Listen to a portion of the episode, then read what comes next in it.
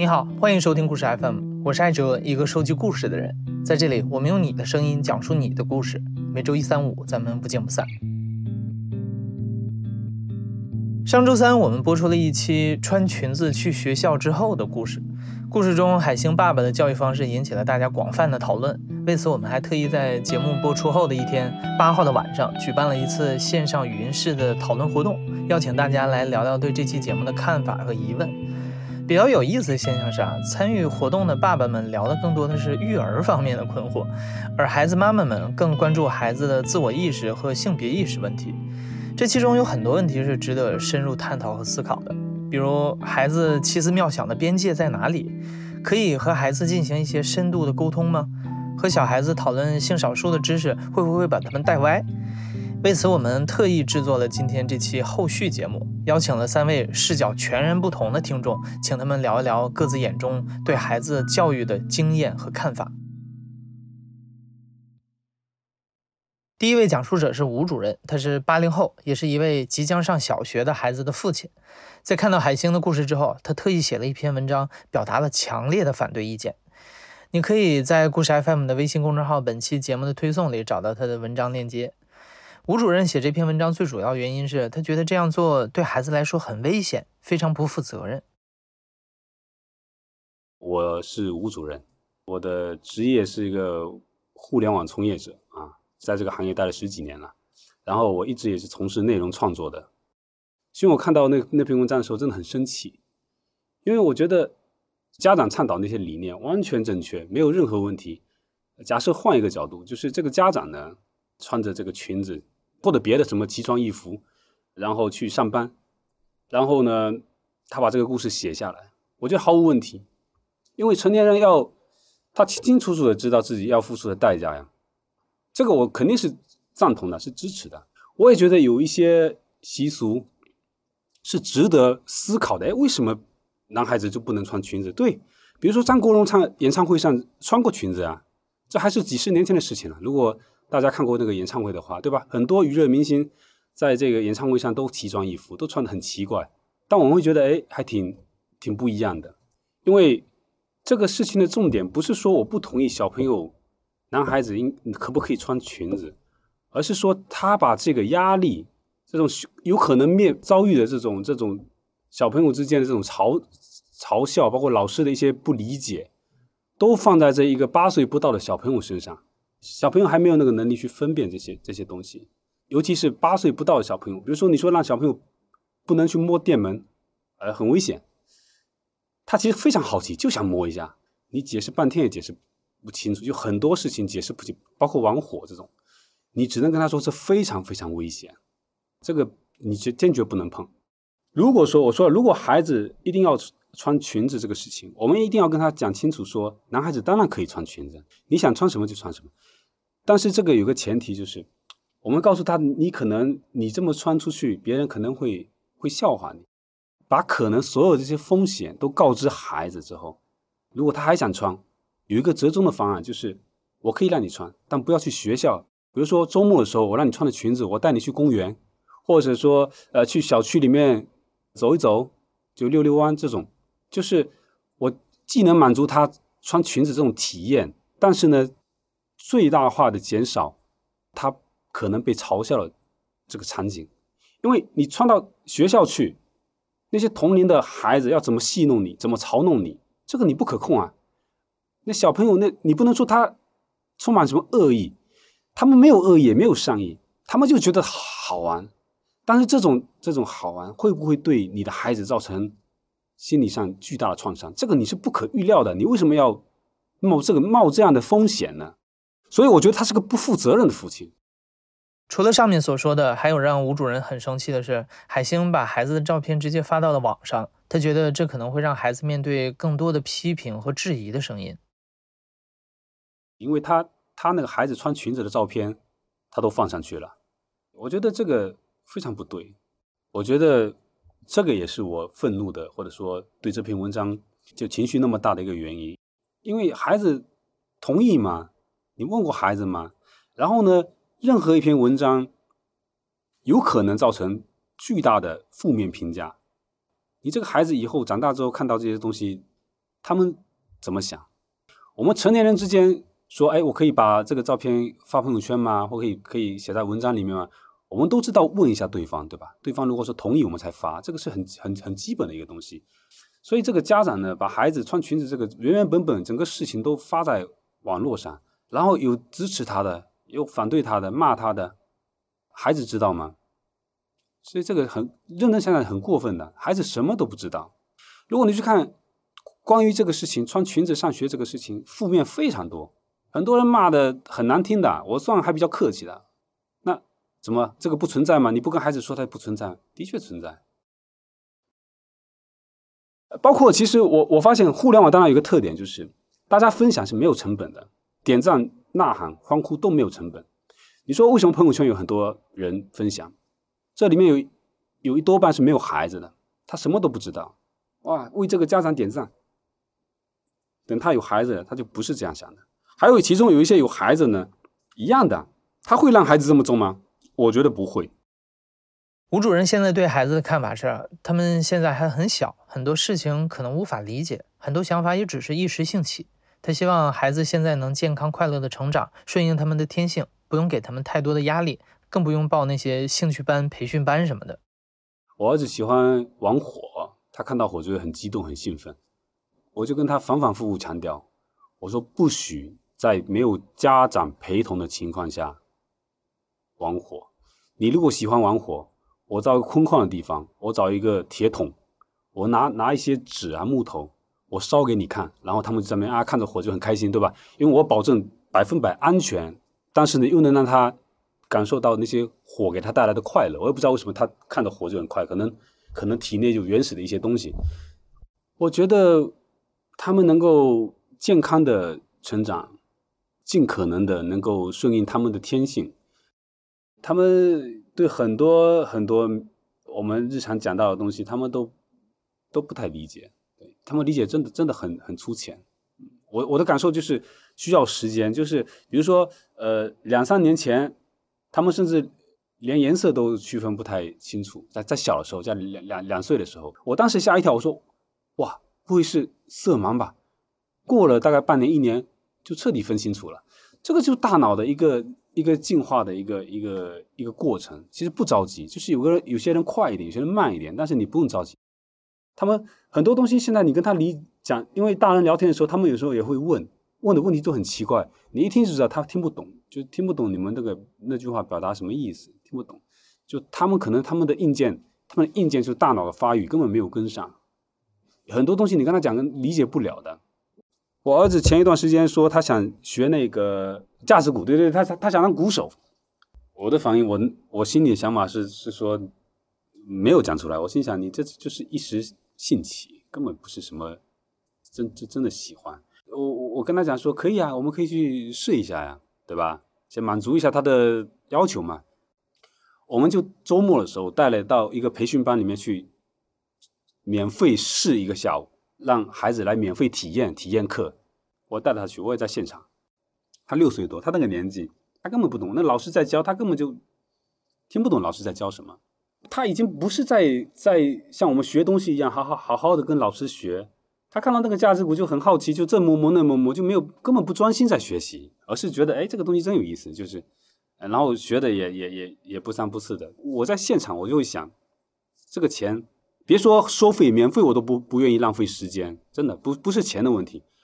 我来学这个，浪费他一整一整天或一下午的时间，他其实什么都没学到，有什么意思呢？我跟他讲说，这个等你以后上小学之后，我们再说哈，现在还太小了。我就跟他讲，直接讲，我说你现在太小了，你这个架子鼓呢，你学起来很很辛苦。等你长大之后上小学之后呢，你如果还喜欢的话，我们可以再来。别人可能会觉得你怎么可以扼杀这个孩子的兴趣？我跟你讲，孩子的兴趣就是我家里有很多玩具，买了之后第二天就扔到一边了。买的时候特别激动，特别想要哇，我就要这个，我就要这个。你买了，你一次、两次、三次之后，你就开始反思了。真的就是一时兴起，他根本根本没有兴趣，他很快就这个事情就忘记了呀。可见他就没有那么兴趣。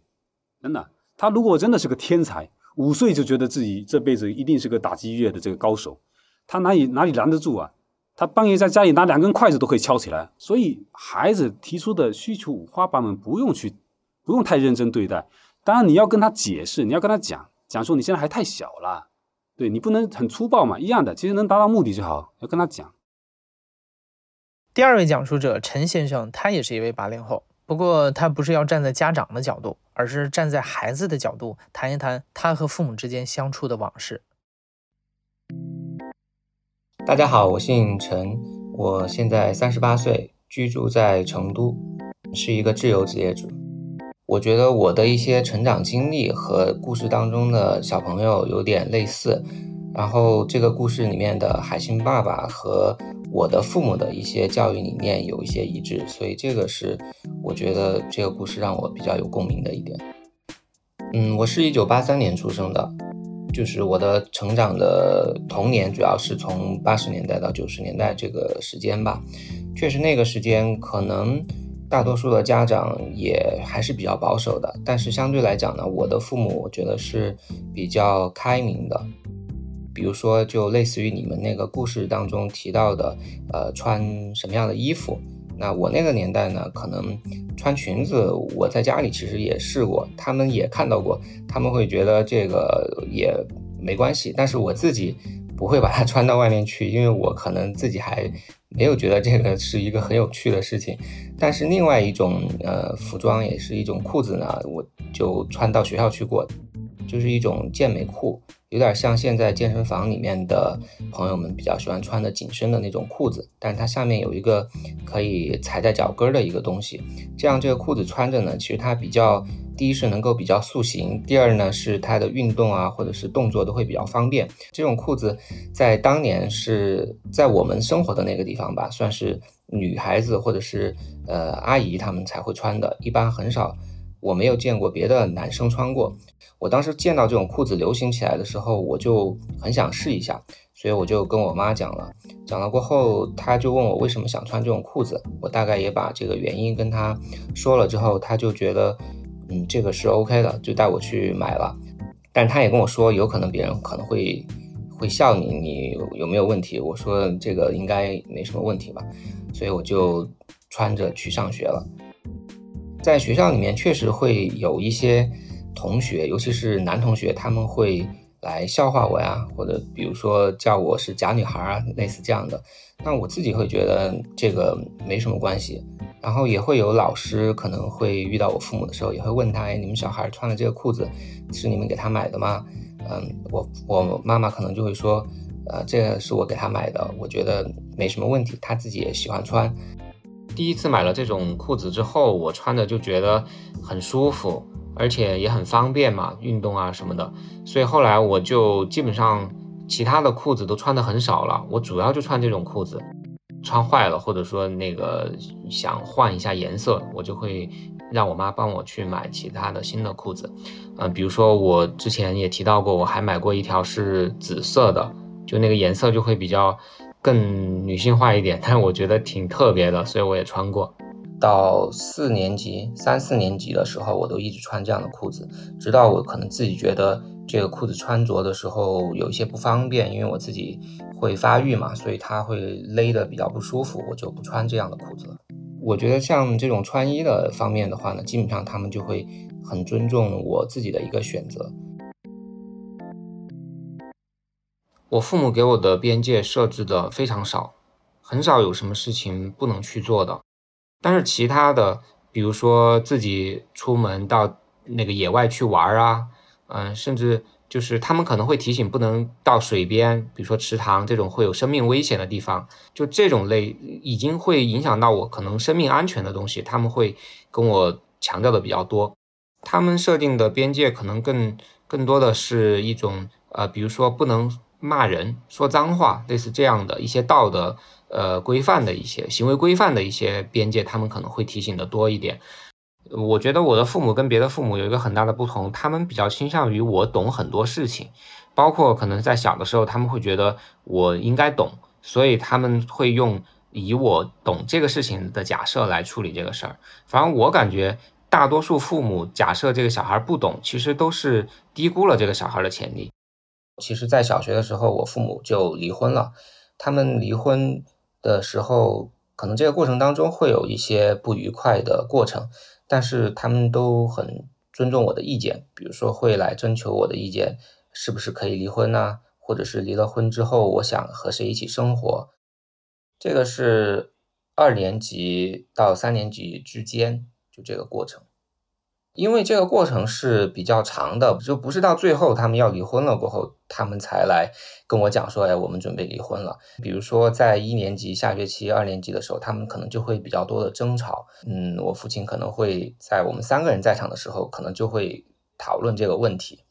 而且有一段时间，我父亲比较坚持的时候，他可能经常都在跟我妈讨论这个问题。我妈也会在我爸跟我讨论了这个问题之后，就来。私下里问我的想法，我爸也会私下里来问我的想法。他们还没有离婚的时候，他们就已经让我看到了别的家庭离婚的情况，就是他们不会避讳说，呃，谁谁谁离婚了，他们就把这个事情觉得好像很负面。我甚至也会跟他们一起聊，说，哎，谁哪个阿姨或哪个叔叔他们两个离婚了，怎么怎么样。然后我们也会三个人可能讨论一下，或者主要是我跟我妈聊一聊他们离婚过后的情况。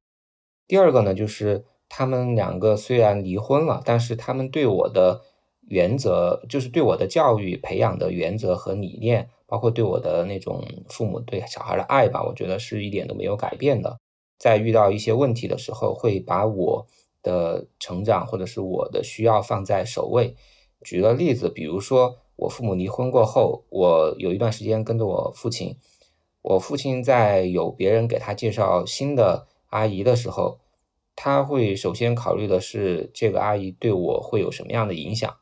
甚至他会带着我一起去见这个阿姨。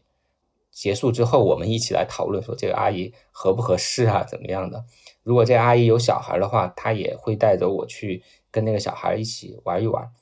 所以，他如果说遇到我觉得也不合适的，或者他感受到了说这个人可能对我会有一些负面的影响。他就会说算了，所以我父亲在很长一段时间里面，他其实也是没有找新的阿姨的。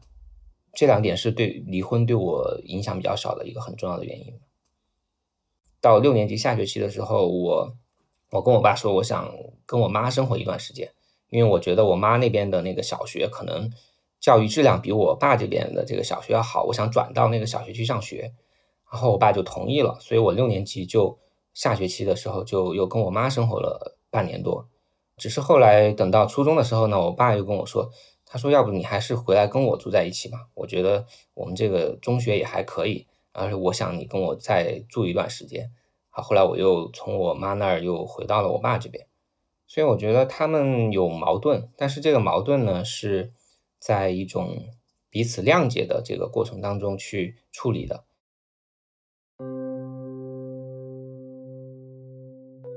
谈起小时候的经历，陈先生觉得父母不会给自己很多条条框框的限制，也对自己的成绩没有特别多的要求，但他们很注意跟孩子的沟通。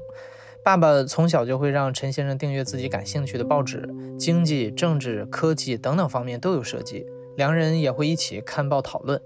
陈先生觉得这些经历对于他独立思考能力的形成有非常大的帮助。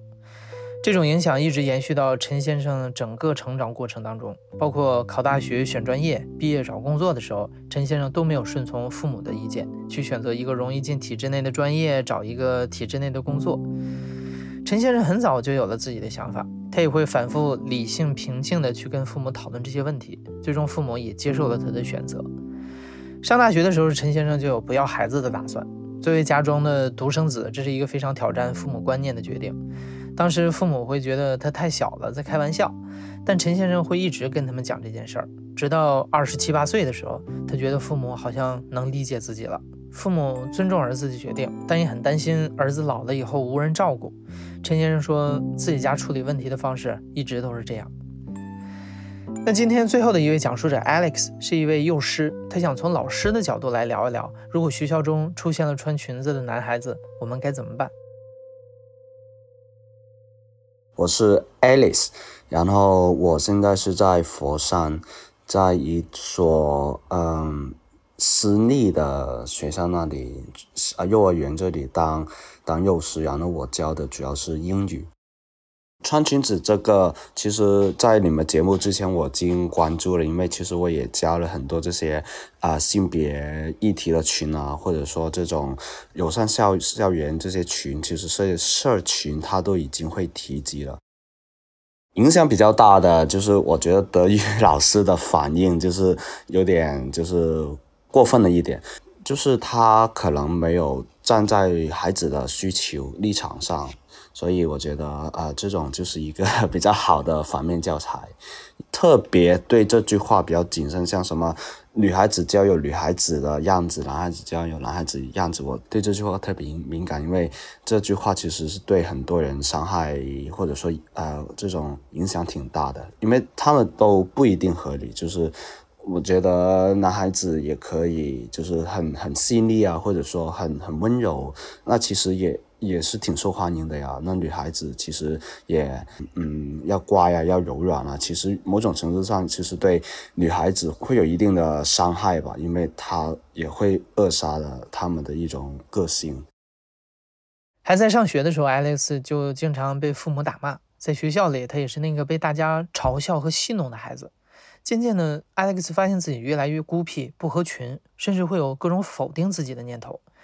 上大学以后，Alex 接触了更广泛的世界，他接触了各种课程、讲座，开始关注性别和性教育的议题。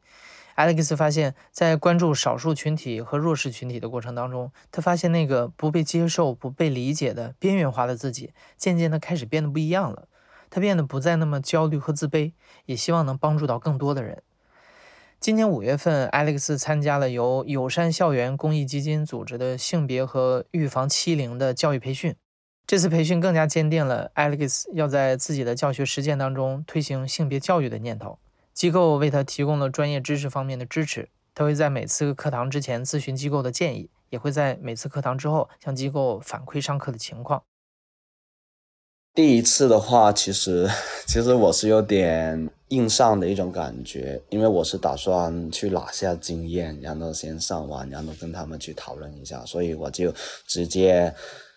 呃下了一个就是性教育嘛，就直接下了一种嗯英语的一种儿童性教育的一种视频，然后给他们看，然后这种视频它是会暴露生殖器官的，比较卡通的去暴露出来。至于儿童那方面，他们也不一定会呃理解得了，因为他讲的是英文，他们也不一定听得懂。但是他们图是可以看得到的，他们的反应其实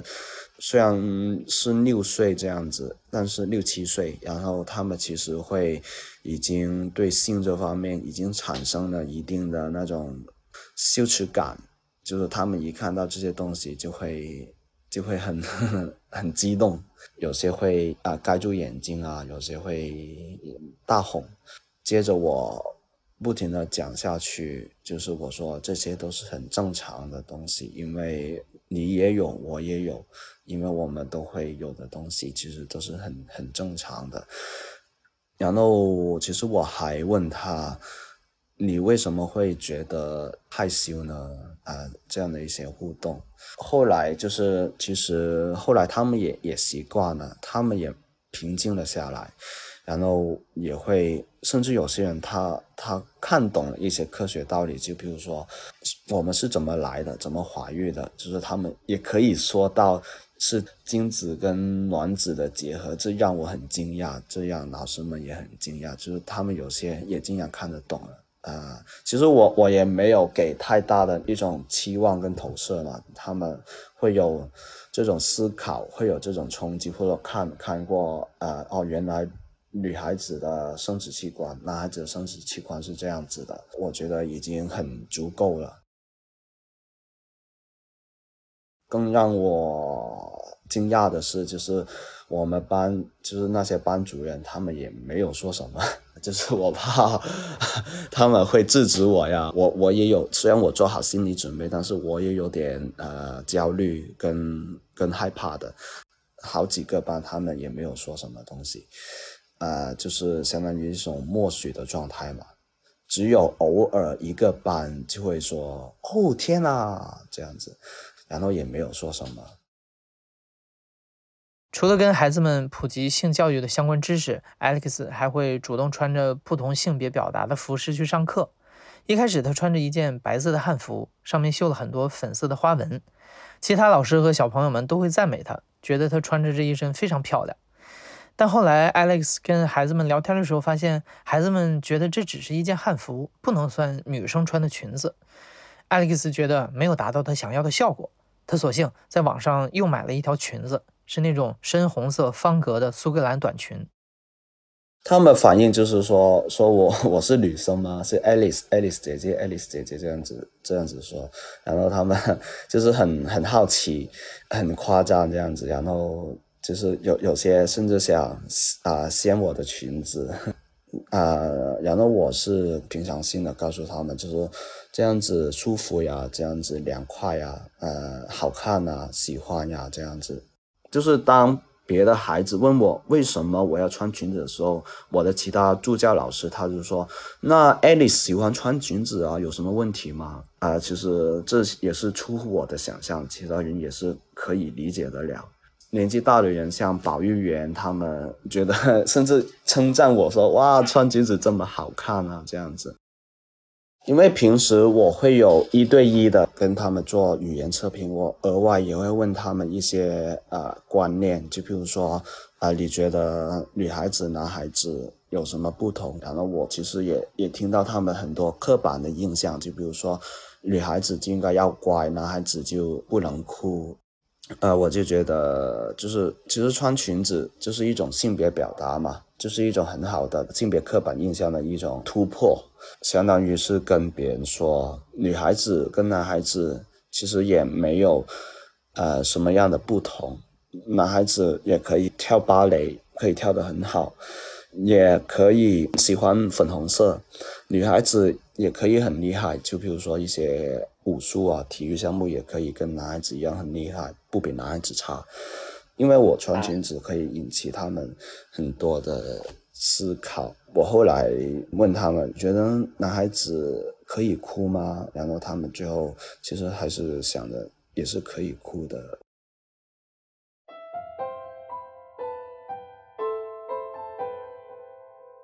他们可能要到青春期的时候，身体发育的时候，这些觉察会更加清晰。如果一旦以后他们进入到这个阶段，那他们有些人是这样的人，他们回忆起以前的时候，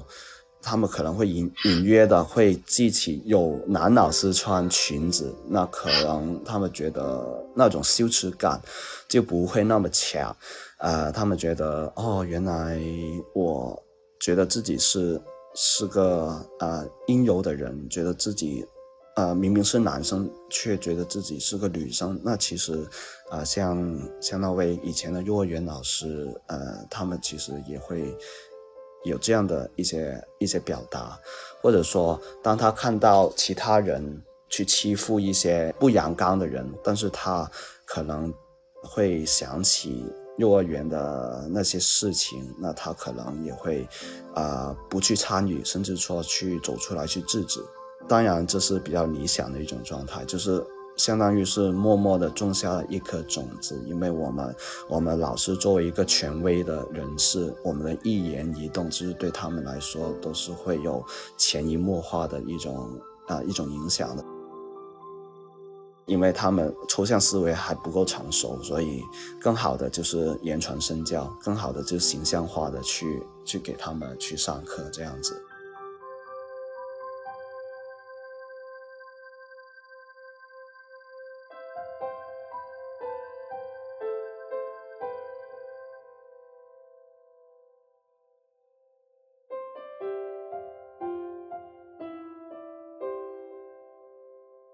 你现在正在收听的是《亲历者自述》的声音节目《故事 FM》，我是主播艾哲。本期节目由张一舟制作，编辑徐林峰，声音设计孙泽宇。